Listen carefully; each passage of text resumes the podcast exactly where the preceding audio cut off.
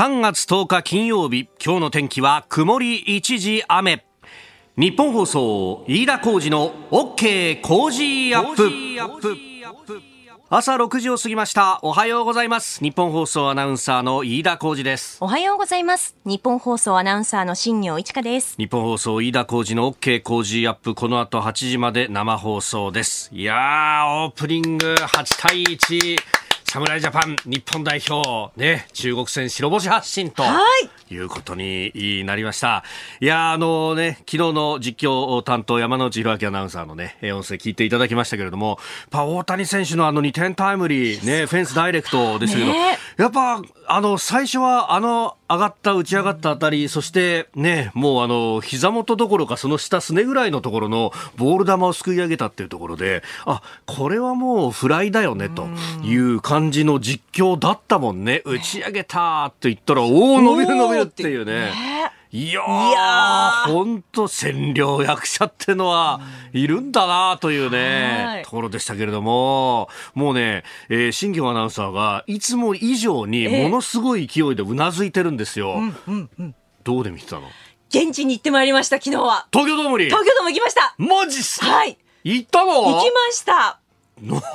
すごいね。と。というのもですね、私の母が、もう大谷翔平選手を本当に情熱を持って応援していて、うん。もう野茂さん以来なんですよここまで母がこう情熱を持っているのは。のめり込んだのは。のめり込んだのは。でも本当に WBC を応援したいんだということで奇跡的に母がチケットをそのね販売の時に取ることができてなんとかよく取ったね。いや本当そうなんですよ。なかなかつながらないかもっていうので結構ハラハラしてたんですけど、うん、なんとか取ることができて、うん、で昨日私と飯田さん来てたあのユニフォームも、はいはいはい、確かネット販売の時だったと思うんですけど、はい、なんとかそれも母が買うことができて。そうなんですよ。あのね、えー、番組のツイッターだとかには写真あげましたけど、はい、私がダルビッシュ有投手を着てそしてね大谷選手の選手を新庄アナウンサーが着てっていう。あれはあの番組で用意したわけでもなんでもなくてですね、えー、まあ新業家私物みたいな。そうなんですよ。母が買ったものを宅急便で送ってくれてすげえな。そうなんですよ。これ着て放送しなさいっていう。あそうだったんだ。そうなんですよ。もうねあの新業家演出に全力で乗っかるこの番組。本当ですよね。いやそうだよね、うん、WBC の流れにも乗りもういろんなものに乗っかってるじゃねえかっていうね、うん、話なんだけど。いやよく言ったねしかし。そうで、うん、母がですねうちわを作ったんですよ自作の れて初めて。なんかアイドルの ライブのコンサートじゃねえかそうあのうちわの作り方をサイトで見てあるんだそういうの。あるみたいでそれを見よう見まねで母初めて作って。よくできてるね。今手元にねあの持ってきてくれたんですけど背番号16大谷ショータイムって書いてあって。これ裏返すとですねあ K って書いてある。K って出るんですよ。三振を取ると。これを出すと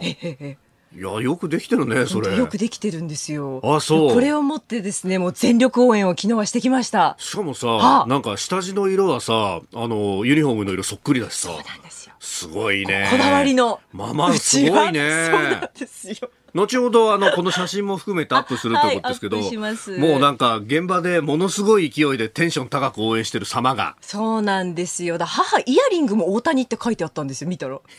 えー、と思って。イヤリングが野球のボールの形してて、まあ、野球のボールのところに大谷って思いっきり書かれてるイヤリングを母してて。え、それは、それも自作だよね。それ自作なんですかね、これを剥がして。売ってねえだろ、そんなもん。まあ、そっか。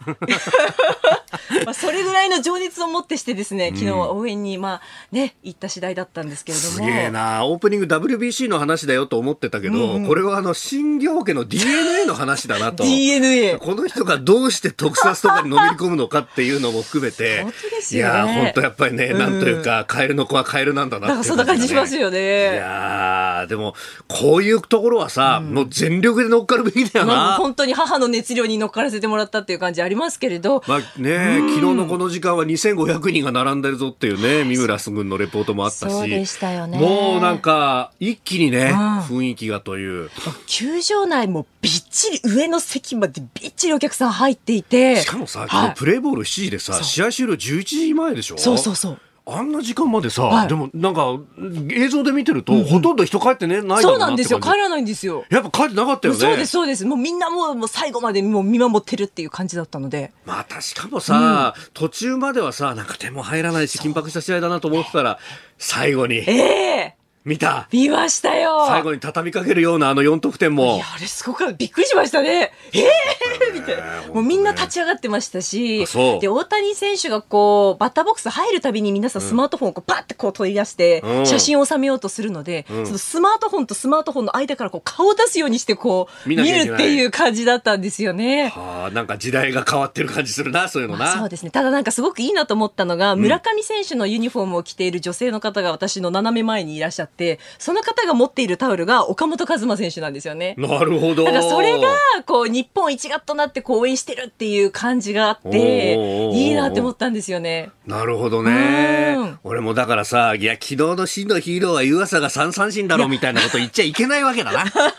阪神から出ている選手、ね、湯浅選手もね、お見事でしたね。いや本当ねなんとかね、もうこれで今日は韓国戦、いきなりもうね、ある意味大一番がやってくるぞという感じ。ね、昨日ね、オーストラリアとの試合もね、韓国はあって、かなりギア上げてきそうですもんね。そうだよね。韓国はオーストラリア戦を落としたから、昨日は。だからもう今日は負けられないぞっていうふうに来るはずなんで、えー、いや、どういうことになるのか、今日は清水久志アナウンサーの実況、解説は、えー、里崎智也さんと、そしてベースボールコメンテーター、秋野さん。はい。ね。えー、後ほど清水さんともね、あの、7時50分過ぎのエンタメトレンドアップのゾーンでつないで、え、えー、昨日から今日にかけての雰囲気っていうのも、え伝えてもらおうと思っております、はい、あなたの声を届けますリスナーズオピニオン。この傾向ジアップはリスナーのあなた、コメンテーター、私、田新行アナウンサー、番組スタッフみんなで作り上げるニュース番組です。えー、ぜひメールやツイッターで、えー、番組にご参加いただければと思います。えー、RX178 さんがですね、まあ、WBC について、えー、リツイートされてるんですけれども、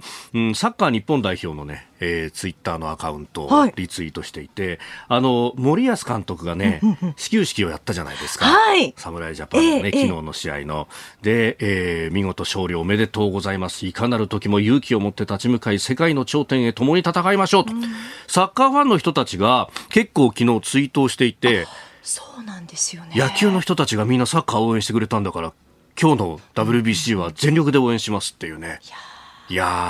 ね、チームも超えて、ジャンルも超えてっていうね、うん、なんか、あの明るくなってきてるんじゃないの？と。本当ですね、ね、今日の観光船も楽しみだね。はい。うん。うん、さあ、今朝のコメンテーターは外交評論家内閣官房参与三宅邦彦さんです。この後6時半過ぎからご登場。まずは、えー、中国全人代について、そして6時50分過ぎニュース7時またぎのゾーンは岸田外交。えー、韓国のユン大統領16日から来日首脳会談開催へ。まあ、その後はね、えー、インド訪問というようなことも報道されております。で、おはようニュースネットワークのゾーンはアメリカの報告書が台湾有事に向けた中国の動きを指摘したと。情報機関がそういった報告書を出しているようです。それからまあそれにも関連し、えー、三宅さんがですねこの中間に、うん、フィリピンのフィリピンやあるいはマレーシアにね、えー、行ってきたという話もあります。フィリピンのマルコス政権とアメリカの関係についても、えー、お話しいただこうと思っております、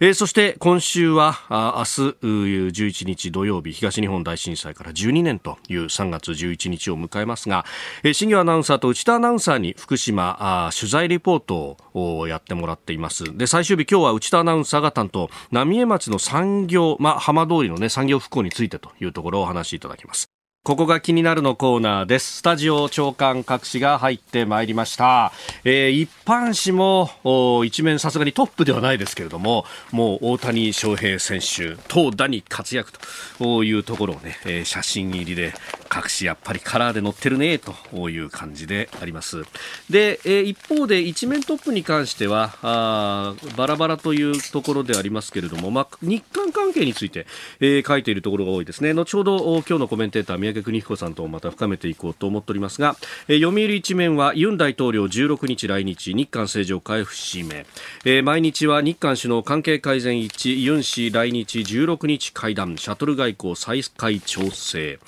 えー、一方で産経はえー、徴用工、まあ、あのいわゆる徴用工訴訟について、えー、2月末に勧告案、えー、求償権、えーまあ、賠償を請求する権利、えー、放棄迫らずリスク残る日本側ソウルの空港で極秘会談という、まあ、内幕ものというところで3紙が一面トップであります。えー、そして朝日新聞はマスク緩和少しずつ客は個人判断従業員は当面着用慎重な一部業界もということで、まあ、あの来週の月曜日13日からねこのマスクの着用が個人の判断に委ねられるということを受けてと、いうことで、まあ、あの各サービス業の、ね、会社などにアンケートをしたりとかあるいはうん業界団体などに聞いてというところですが、まあ、個人の判断に委ねてというようなところも多いというところであります。そう個人の判断に委ねるっていうことになってるんですけれどもなぜか世論調査ではマスク外しますかつけますかっていうのを聞いてマスクつけるって人が6割以上いるじゃないかみたいなことになってるんですがいや個人に委ねんだから別に聞かなくたっていいじゃないって個人的には思うんですけれどもね。さて、えー、気になる記事でありますが、あというか、うん、ツイッターなどでもね、すでに指摘をされている方もいらっしゃいます。3月10日、あ今日は、えー、さっきの対戦のさなかの東京大空襲の日であるというところで、まあ、あの各紙ね、えー、このスタジオに届くのは東京版の最終ということなんで、えー、地方欄、東京面などで、えー、特集をしていたりというところもあります。ます、えー、1945年の3月10日の未明というところであったわけで、今日で78年というところですが、空襲被害救済終わっていないと、朝日新聞のこれは、東京欄です、えー、83歳河合さん国会前で保証を求め訴えと、いうことまあ確かに、あの、これに関して、えー、日本政府が何かしたかということはなく、そして、えー、この空襲のね、東京大空襲についての、うんまあ、資料等々の展示というのも実は民間でやっているとこれをこう公の場できちっとした、えー、検証というものが実はいまだに正式なものはないんですよというようなことをねあのかつて取材した時にも、えー、お話を聞いた覚えがあります。えー非戦闘員に対しての大量虐殺であるというところは、まあ、揺るがない事実であってということで、えー、まあその辺を思うとですね今あまさにウクライナでロシアがやっていることと何ら変わらないじゃないかというところの視点というのは我々持っていなければいけないんだろうというふうに思います、えー、そして明日3月11日はあ東日本大震災からこちらは12年ということになりますが、まあ、これもあの明日に向けてですねいろんなところで特集を出しておりますが、えー、朝日新聞の3面総合面です。えー、震災以降維持費に苦慮、えー、ということで、これ、あのまあね、うん、津波による被害、特に大きな建物であっても、津波のパワーによって、えー、押し流されてとういうところがですね、まあ、至るところで、え、見受けられるわけです。で、小学校などの遺構がそのまま、え、保存されているというところもありますが、まあ、年間で1000万単位で、え、お金がかかるというところを、まあ、各自治体で支えるというのがなかなか難しいということが、え、書かれております。例えば原爆ドームに関しては、紆余曲折ありながらも、1995年、えー、戦後50年の年に文化財保護法に基づく国の史跡となって、まあ、国費が供出されるという形になりましたが、今は東日本大震災の被災地のこういった震災以降に関しては、自治体の予算でということになっていると、まあ、これが長期間の保存というところまでいけるかどうなのかというところが、まあ、この震災から12年、え岐路に立たされているという特集記事であります。まあ、あの被害を受けた方々にとってはその思い出したくない記憶というものもあるから、えー、残しておく残しておかないというのは当時から議論のあったところでありますが、まあ、一方で、えー、この教訓というものをきちっと学び取るということも大事なことだと、え、いうことでもあると、まあ、あの地域によってはねふるさと納税などで、えー、この拠出金を出していくというような試みを気仙沼などはやっているようでありますが、まあ、あいろんな方法がね、えー、あるいはクラウドファンディングなのかでそれに対してもうちょっと税優遇をつけるとか、まあ、政策面での支援というものだって、えー、もっともっとできるのかもしれないという、えー、示唆に富む記事でありました。この時間からコメンテーターの方々ご登場。今朝は外交評論家、内閣官房参与、三宅邦彦さんです。おはようございます。おはようございます。よろしくお願いします。さあ、まずは、うん、あ全人代、えー、中国の、まあ、はい、意思決定の、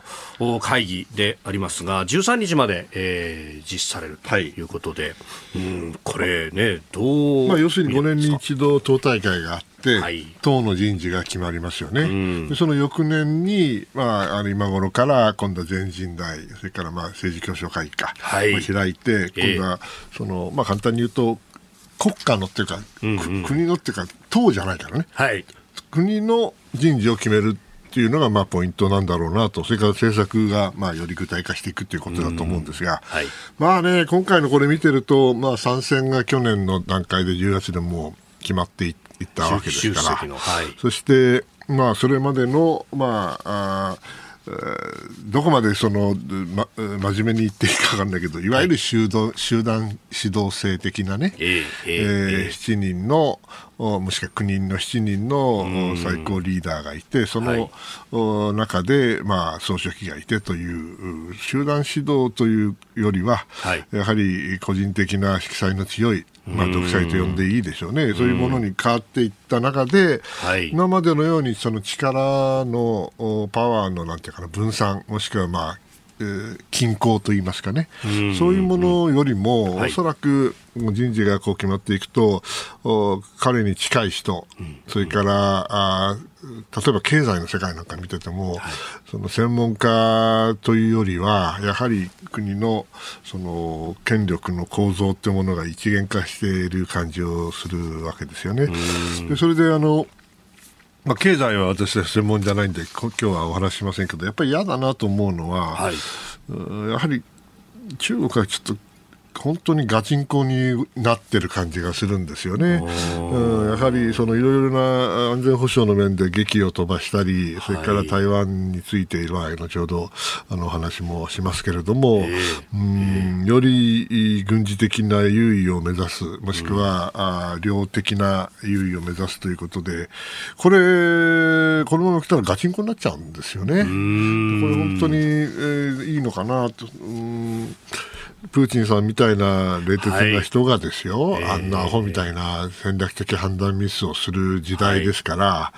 い、そうすると、この東洋の方でも、インド太平洋地域でも、嫌な独裁者いくら何人かいるわけで、はい、その人たちが判断ミスを犯さないという保証がなくなったなというところで、こういうガチンコの全人代が開かれると嫌だなと、嫌だなと思うわけですね。え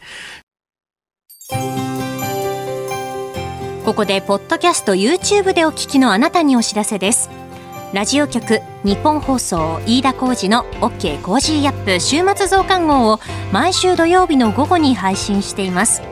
1週間のニュースの振り返りニュースの予定やコメンテーターのラインナップを紹介しています。後半には Cozy up コメンテーターがゲストと対談するコーナー。今月はジャーナリストの須田慎一郎さんと軍事安全保障外交問題専門のジャーナリスト井上和彦さんに登場いただき安全保障をテーマに掘り下げていきます。週末もぜひチェックしてください。あなたと一緒にニュースを考える飯田浩二の OK 工事アップ。コメンテーターの方々と7時をまたいでニュースを掘り下げてまいります。今朝は外交評論家、内閣官房参与、三宅邦彦さんです。引き続きよろしくお願いします。さあ、まず株と為替の値動きをお伝えしておきます。現地9日のニューヨーク株式市場ダウ平均株価ですが、前の日と比べて543ドル54セント安い3万2254ドル86セントで取引を終えました。ハイテク銘柄中心ナスダック総合指数は237.65ポイント下がって1万1338.35でした。一方、円相場は1ドル136円10銭付近で取引されております、えー、アメリカの中央銀行にあたります FRB 連邦準備制度理事会の利上げ長期化の懸念が重荷となって大幅続落だったということであります。ではこの時間取り上げるニュースはこちらです。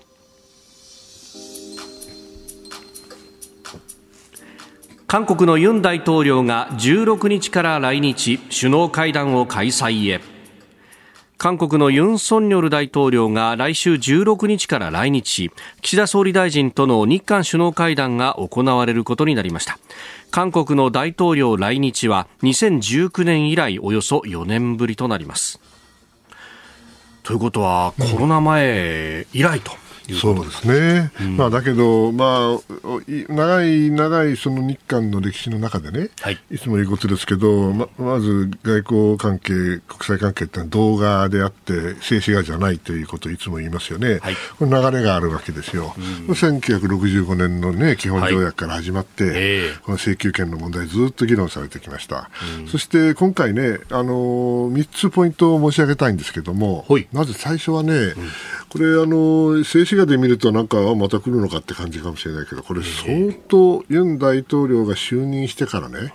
相当の時間をかけて、水面下で日韓の外交当局がですね、うん、これは議論をしてはい、しかもあの私の知る限り日韓ともですね、これはもうあの最高レベルの外交官を投入しているんですよ。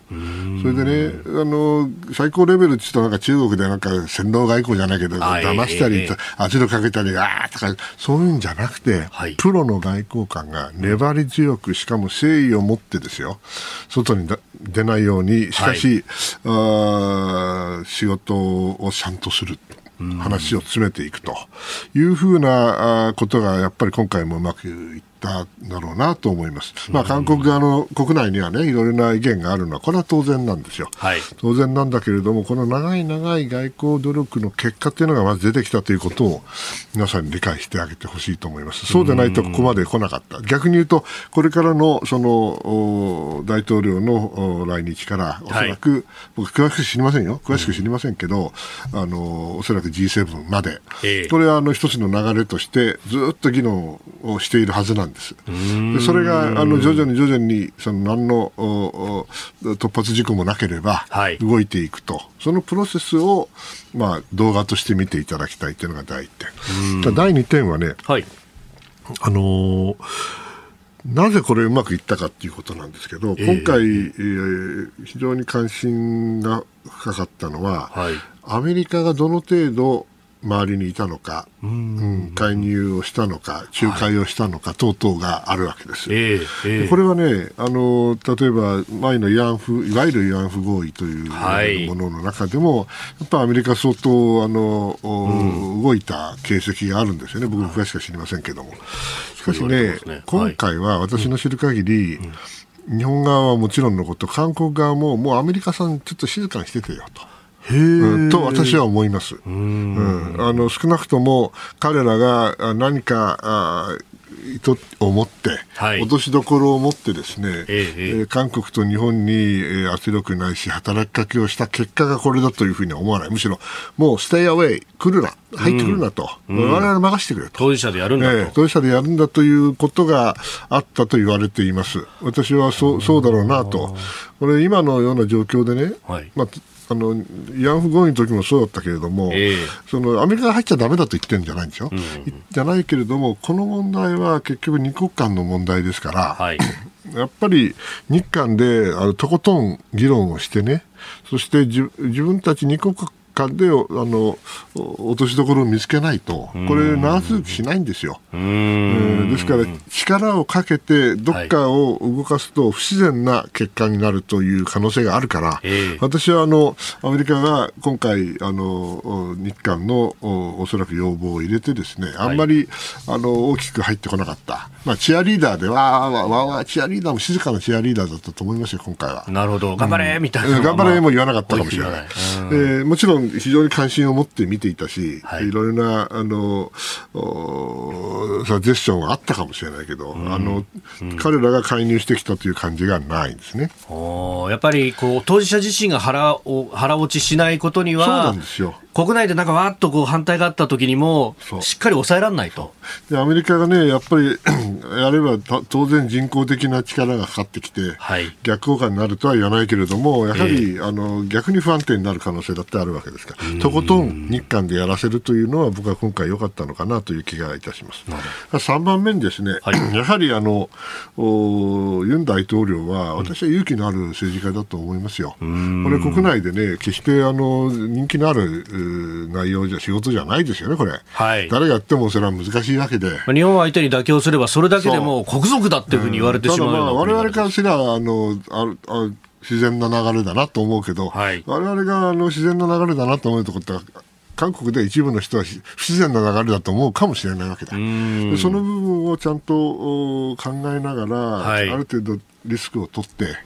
えー、いつも申し上げる通り日韓関係っていうのは90%国内問題ですから、うん、国内をちゃんとああ、まあ、あ説得してなんぼという外交という宿命がありますんで、はい、その場合その、その宿命にあの勝てなかった人たちは、はい、えー、やっぱり対日強硬で来るわけですよね。最後にこれをユンさんは今回私は非常に勇気のある決断をしたんだろうなという気がいたします。まあその90 100%国内問題だからこそのところなんですけど、うん、まあ、特に今までのその流れを見ると韓国が例えば政権が変わったらやっぱりこうゴールを動かすみたいなことが起こる。そ、ね,、れは今までも何度もあってだからこそ今回日本側は非常に慎重だったわけですよね。えーはい、それはあの妥協をするってのは一つのオプションとしてあったかもしれないけどそれやったらまた結局、うんあの隙を与えてゴールポストがまた動くと、ね、それをやっても永遠にやるんかいと、はい、もうええ加減に違う時代に入らなきゃいけないんじゃないのという。議論はおそらく日本側にあったはずですよ、私だってそう思うもん、でもアメリカの人たちがもっとやれっていうか、何言ってんだと、ね、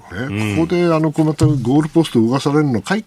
というふうに言ったことを思い出します。ですから、まあ、その意味では、えー、動くべきものが動いたということです。えー、まあ、あ先の大戦中の朝鮮半島出身の労働者の方々、まあ、いわゆる徴用工、はい、まあ、このね、えー、裁判とその先の、まあ、財団を使ってという話の流れの中で、うん、あの、韓国国内の世論調査を見ますと、はい、これ世代によってちょっと受け止め方に差もあるようですね。そうですよね。やはりあの386世代と言われる90年代に、はい、えー、まあ厳しい軍政の下で民主化運動をやって弾圧された人たちですよね。はい、これは日本で言うと、まあ私が勝手に思ってるんだけど、うん、えー、失礼かもしれないけど、全共闘世代、もしくは学生運動の世代ですよ。うん、この人たちはね、もう要するに反米、はい、えー、しか洋教、新新中国、新北朝鮮。だった人もいたと思う、かなりの人がね。まあ、そういうこう特徴を挙げて、そして、まあね、80年代にずっとこう軍政に対して反対してたと思うと、前のムン・ジェイン政権がまさにそれ、ね、そうそうそう、あの人たちは、まあ、その代表みたいなもんで、はい、まあ、日本ではちょっと違うんですけど、韓国の場合は民主化した後いわゆる保守系の人たちと、はい、それからその386世代の人たちを中心とするグループが、まあ、政権交代を常にしてきたわけですよね。はい、そして我々からすると経験則で言えば、えそのどうも386の人たちが出てくるとですね、話はややこしくなる。はい、えー、保守の人たちで話してたうちはなんか話が通じるんだけど、え大統領カート途端にですね、あれとかって同じ国なんかいと、ノムヒョンさんとかまあ、何度かあって、それで、まあ、ゴールポストが動かされてきたと。と私はもう思ってるんだけども、それをじゃあどうやってそのこの私から言わせりゃ悪循環をね、はい、食い止められるのかと。いうのが、まあ、先ほどね、あの、から議論されていることだと思うんですが、どうですかね、やっぱり、うん、説得できるのかしら？というふうになってくると、はい、やはり世代が変わっていくのをある程度待つしかない部分がある。日本だとそうですよね、やっぱり今の全共闘の世代っていうのは、もう70後期になりつつあるわけですよね。そうすると、徐々に徐々に引退が始まっていく。言ってるわけでしょ？そうすると新しい世代が入ってきて、それはほど、まあ、その学生運動の洗礼を受けてない人たちは保守的な部分が多いですよね。おおそらく韓国でも同じようなことが起きつつあるんじゃないかなというのが、あの、世論調査の結果じゃないかと、私は推測してますけどね。まあ、本当、反対の方がね、えー、多いというふうに、まあ、世論調査出ますけれども、うん、それでもこう賛成の割合が10代、20代でも4割ちょっとあったというような調査が出てこれはね、やはりあの韓国の経済もどんどんどんどんその先進国化していって、はい、成長率も伸びない、そしてあそこは財閥の経済ですから、はい、あ大企業はいいんだけど、えー、そうでない人たちの生活、そんなに楽じゃない。格差がそうしたら当然のことながら若い人たちの中で、まあ、日本でも同じようなことがあるわけですが、えー、そんなあの北朝鮮と統一とかあんたこんな話したってことじゃ食えねえじゃねえかと。いう世界がね、やっぱり出てきているのかな、はい、それはあの保守化するというより現実的になっていくと。そういうところですよね、うん、やっぱりこう理想を掲げてっていうよりは、まずは現実路まずは食いたいと、まずは結婚したいと、うん、まずは家を買いたいと、はい、子供を作りたいと、うん、そういう気持ちは当然あるはずなんで、うん、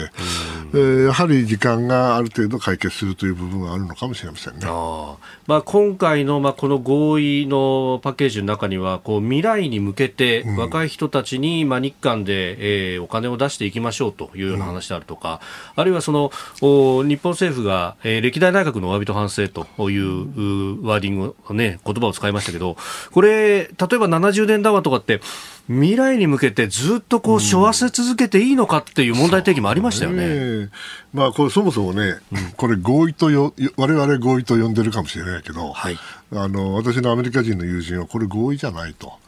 韓国政府の一方的な、はい、えー、声明。発表だと、うん、日本側がそれに十分答えていないんだと、まあ、言わんばかりのことを言う人がいるわけよ。なるほど、えー、そういうことがありますか？外交安保 TV でですね3月になっちゃうかも、えー、3月、4月になっちゃうかもしれないけど、はい、とにかくあの、えー、アメリカのね、はい、えー、ジャーナリストを呼んでですね日韓関係について議論をしましたのでぜひ見ていただきたいんですが彼に言わせるとあの岸田さんがあの、はい、全然決断しないからだから、うんうん、韓国の大統領がこうやったんだとこういうんだけどそうかな。やっぱり僕はあの日韓のプロが議論した結果だと思うので、うん、決してあの優柔不断だだとは私は思いませんね。十分時間をかけて待ったというのが、うん、えー、要因だろうなと思いますけど、ね。えー、キャノングローバル戦略研究所のね、えー、動画のサイト、まあ、YouTube に上がってますかはい。えー、英語でやりましたから。おお字幕つけて字幕作りまして。はい、えー、ぜひこちらもご覧いただければと思います。えー、日韓関係について、えー、詳しくお話をいただきました。おはようニュースネットワーク。この時間取り上げるニュースはこちらです。アメリカの報告書が台湾有事に向けた中国の動きを指摘。アメリカの情報機関を統括する国家情報長官室は8日、世界の脅威を分析した年次報告書を公表しました。この報告書では、中国は習近平指導部が3期目に入る中、台湾に統一を迫るとともに、台湾へのアメリカの影響力を弱らせようとする、弱らせようとするとしていると指摘。えー、さらに中国が台湾有事の際にアメリカの介入をできるだけ、えー、抑止、し、抑止できるだけの軍の体制を2027年までに整えるだろうと予測分析をしております。えー、米中対立というふうに言われますけれども、うん、このインド太平洋では。そうですね。まあ全人代で中国はどうも本格的なあアメリカとのガチンコをね、はい、目指すような動きが出てきた、まあ、とこなんだけれども、これ毎年出している報告書なんですが、はい、やはりあのまずウクライナ戦争をやってるにもかかわらずね、えー、ロシアじゃなくて、はい、中国がやっぱり最大の問題だってことをちゃんと抑えてるっていう前提で申し上げるとね、まあ、中国側はこれ、アメリカと戦うためにやってるというよりは、はい、もちろん戦わなきゃいけないんだけれども、えー、台湾を仮に取ろうとする場合にアメリカに諦めさせる。ですから、どんどんその上陸用集艇とかね、はい、ミサイルとか、それからサイバー、宇宙の戦力を強めることによって、も要するにアメリカはもう台湾なんて諦めるしかないと、やってもどうしようもないというふうに思わせる、まあ、つまり戦わずして勝つですよね、はい、孫子の兵法をまだやまだやってかあの見事にやってるわけですよ、それに対してアメリカはどうかというと、中国と戦いたいというわけでも必ずしもそれはもちろんないんですよ。あんな国と戦ったら終わりはないからね。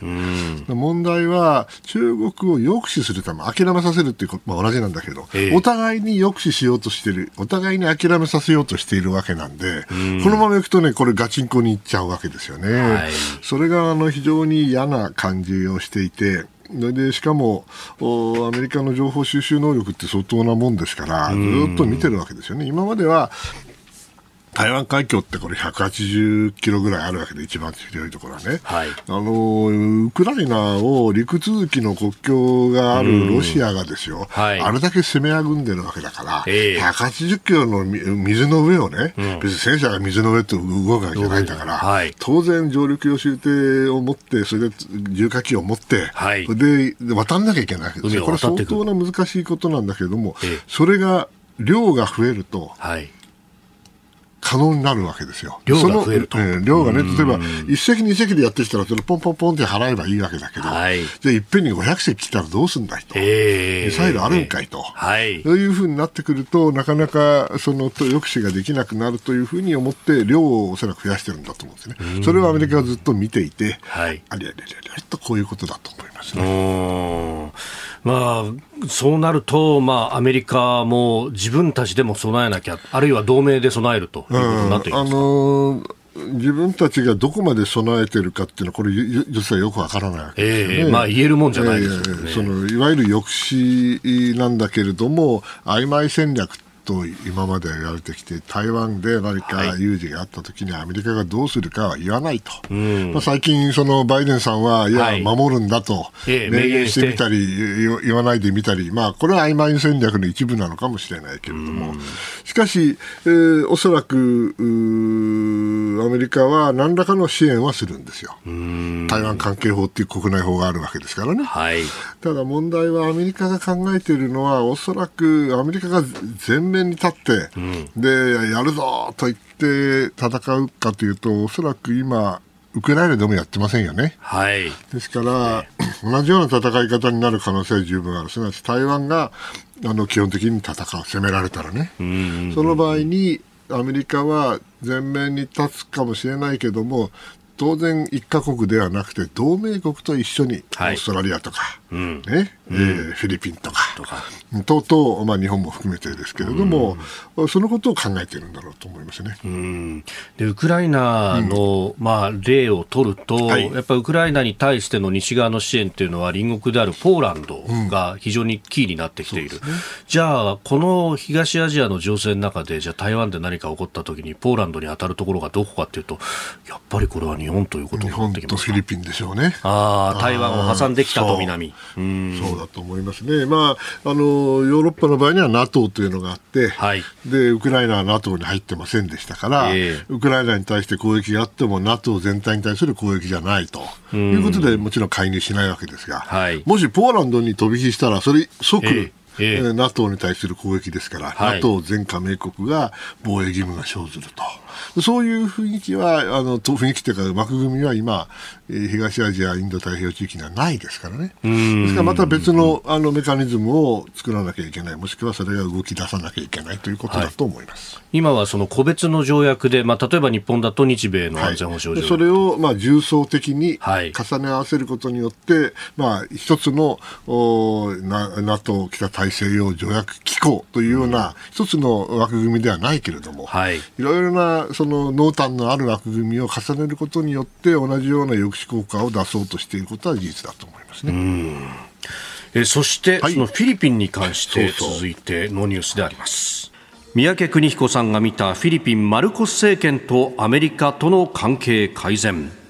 えー、三宅さん、実はフィリピン、そしてマレーシアあ等々の出張からね、えー、帰国されて、えー、間もないということでありまして、実際にご覧になってきた、はい、えー、部分というのをお話しいただこうと思ってます。フィリピンにね、最初に行ったのは1988年なんですよね。それで、年あの時に、はい、あのスービックっていう米海軍基地に行って、はい、ははこれがそのこのアメリカの海軍のプレゼンスが南シナ海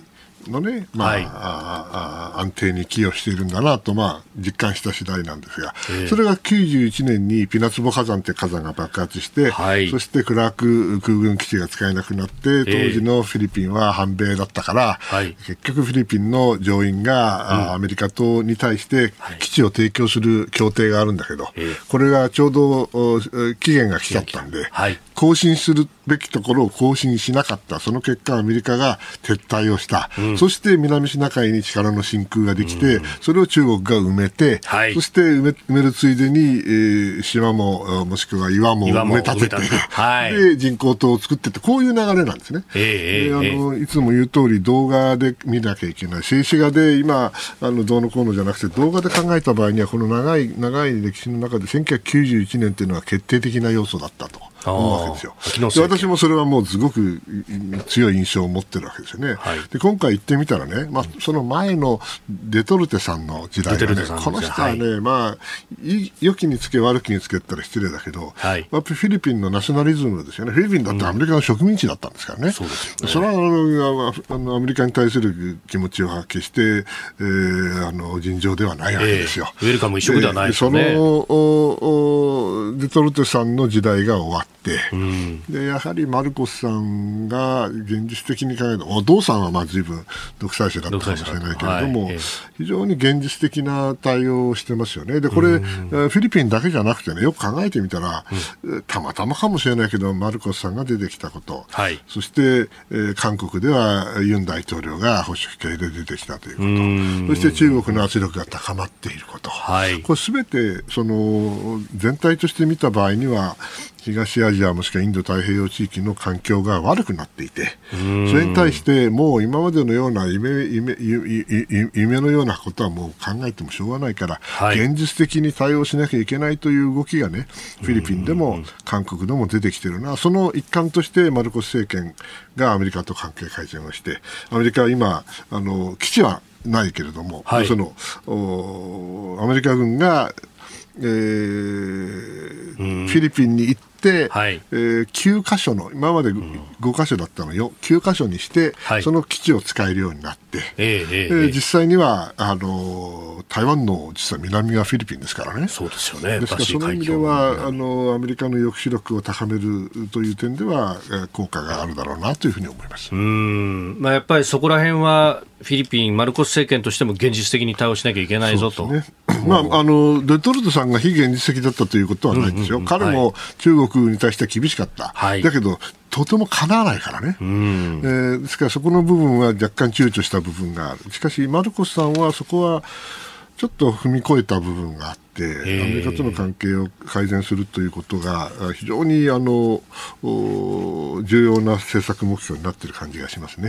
そして日米、フィリピンの協力というのもこれから進んでいく可能性があるという意味では、今回非常に勉強になりました。はい。やっぱり環境が変わるとそうやって周りの国々の対応も変わらざるを得ない。変わらざるを得ないでしょうね、まあ、それがいい方向に進むことを祈っていますね。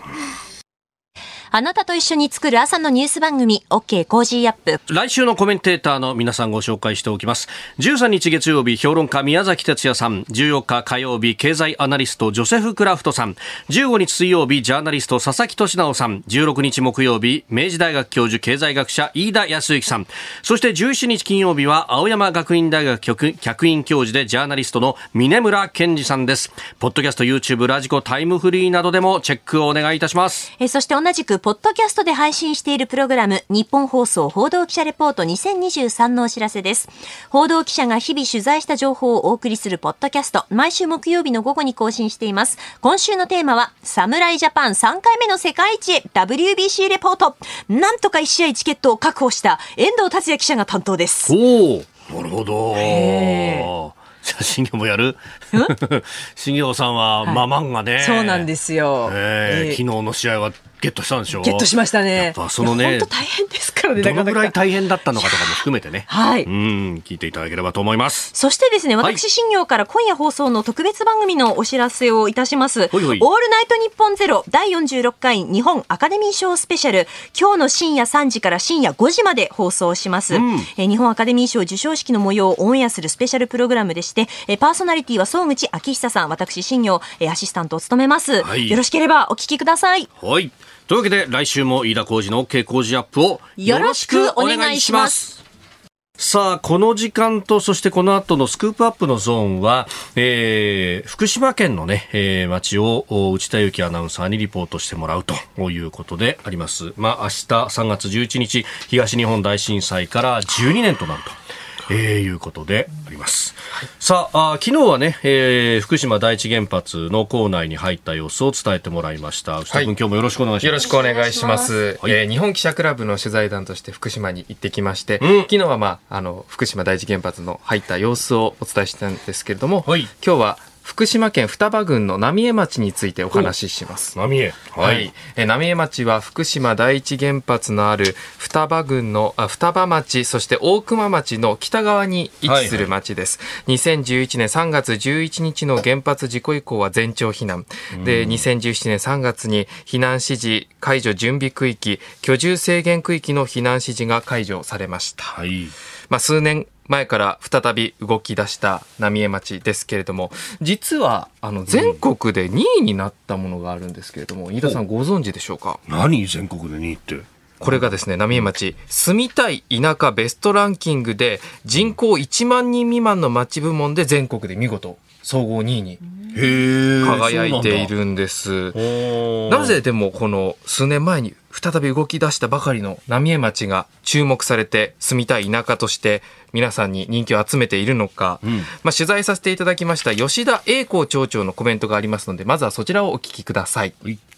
移住してみたい町都庁が2番になったんですよ。こうやって浪江に来てもらってえっと思うでしょ？どこが2番なんだ？将来を想像すると若い人たちがワクワクするっていうんだね新しい町をゼロからスタートして5年間で約2000人の人口に復活してまだもっと行こうぜ。とてつもねえことを考えてやってんのは日本でこの辺の地域しかないはず。そういう人たちはそういう視点で見るとワクワクするんですよ。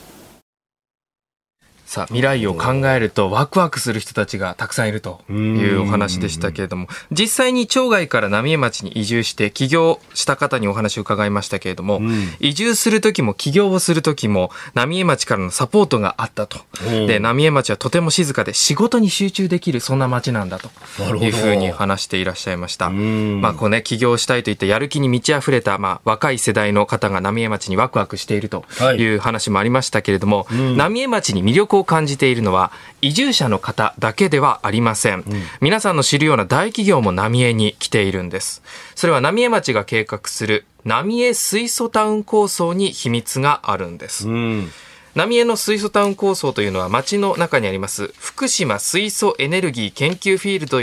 という施設でですね太陽光や風力といった再生可能エネルギーを一度水素に変えることで、うん、再生可能エネルギーの弱点である保存したり運んだりといったことができるようにするという計画なんですね、はい、街の中で水素を作って運んで使うことで CO2 の排出を実質ゼロにしようと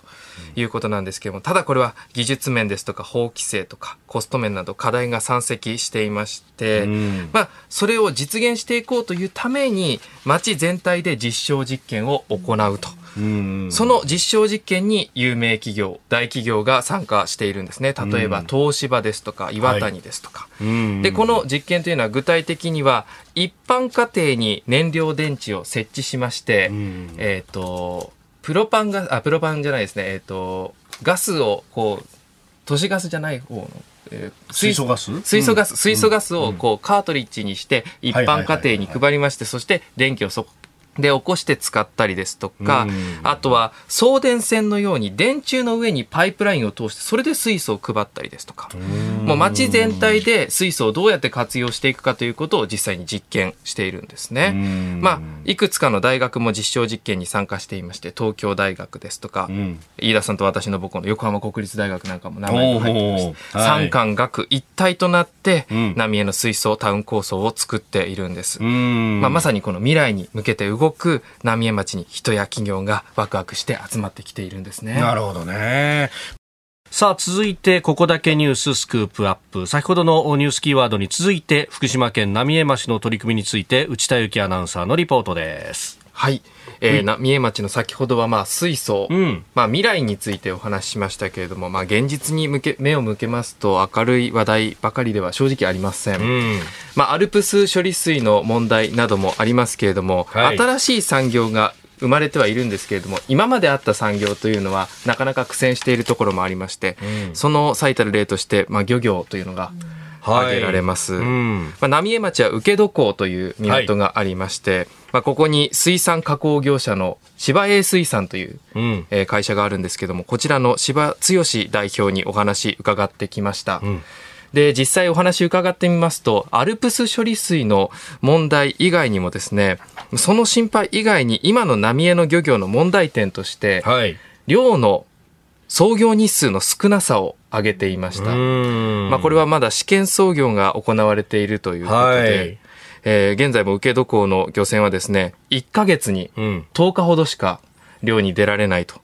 いうことで。ね。今までみたいに、だから自由に出ることができないんだよね。そうなんです。うん、まあそうなると漁獲高というのも限られたものになるんですけれども、はい、柴代表は、ヒラメなど、受け戸の量というのは生きたまま魚を取る漁をしているので鮮度が何よりも大事なんだと、で操業日数の制限が理由でお客様が求めている時に一番いい時に出荷できないここが、えーまあ、一番ネックなんだというふうに話されていました。もちろん国とか県は今あの販路どういった先に売るかという販路の開拓はしてくれるんだけれども、はい、まあ、結局売る魚がないとどうしようもないよなというふうにお話しされていました。うん。結局上がってくる魚が少ないからじゃあ加工場を作ったところでそれがフル操業もできないだろうってなるとなかなかあの土地を作ってもね、えー、進出してくる企業がなかったりとか結局誰かがセンターピン倒さないといけないのにそれをこうみんなでどどっちが先だどっちが先だってやっちゃってるようなね。だから柴さんのところも結構当時の昔のあの馬場保町長に頼まれてで作ったんだっていうような話を先代もされてたし、はい、そうなんだよな。そこの部分難しいんだよね。そうですね、まあ、水産加工業者がないと、まあ、漁師の方も成り立たないですしまあ、そういったいろいろな関係性というのはあるんですけれども、ただこの漁師の方たちの、まあ、頑張っている状況を踏まえて、はい、えー、柴剛代表浪江の漁業今後どのようにしていきたいか伺っています。私よく何がしたいって言ったら魚を高く買いたいってよく言うんですけどなかなかその魚に見合った値段をつけることができない。だから本当にこう浪町のその魚の品質の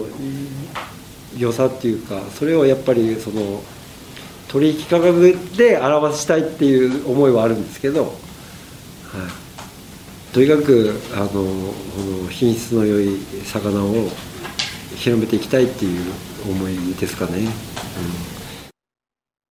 まあ、浪江もそうですけれども、常磐ものと言われて福島のお魚っていうのはね、はい、はい、一つのブランド力ありますし、まあ、本当にお魚美味しいですから、私も道の駅でしらすなども食べましたけれども、うん、本当に美味しかったので、まあ、その実際の魚のクオリティに対して、じゃあ今、その、本当に適切な価格がつけられているのか、本当に、本当はつけたいんだけれども、つけられていないんだよなという、このむく難しいですね、えー、心の内を語っていただきましたね。強く残る風評被害みたいなものっていうのが価格を押し下げたりなんかするんじゃないかっていうのもね、そうですね。言われてますもんね。はい。まあ、あとはですね、芝江水産の芝代表の言葉で、ちょっと、うん、まあ、私の心に残ったものがありまして、まあ、原発事故からここまで10年以上かかりましたけど、うん、事故直後の時期を乗り越えられましたから、ちっちゃい多少の課題というのは、うん、まあ、それに比べたらというふうに感じると。で、まあ、10年近くこのネガティブな状態が続いていたので、もう悪い方向には考えたくないんだと。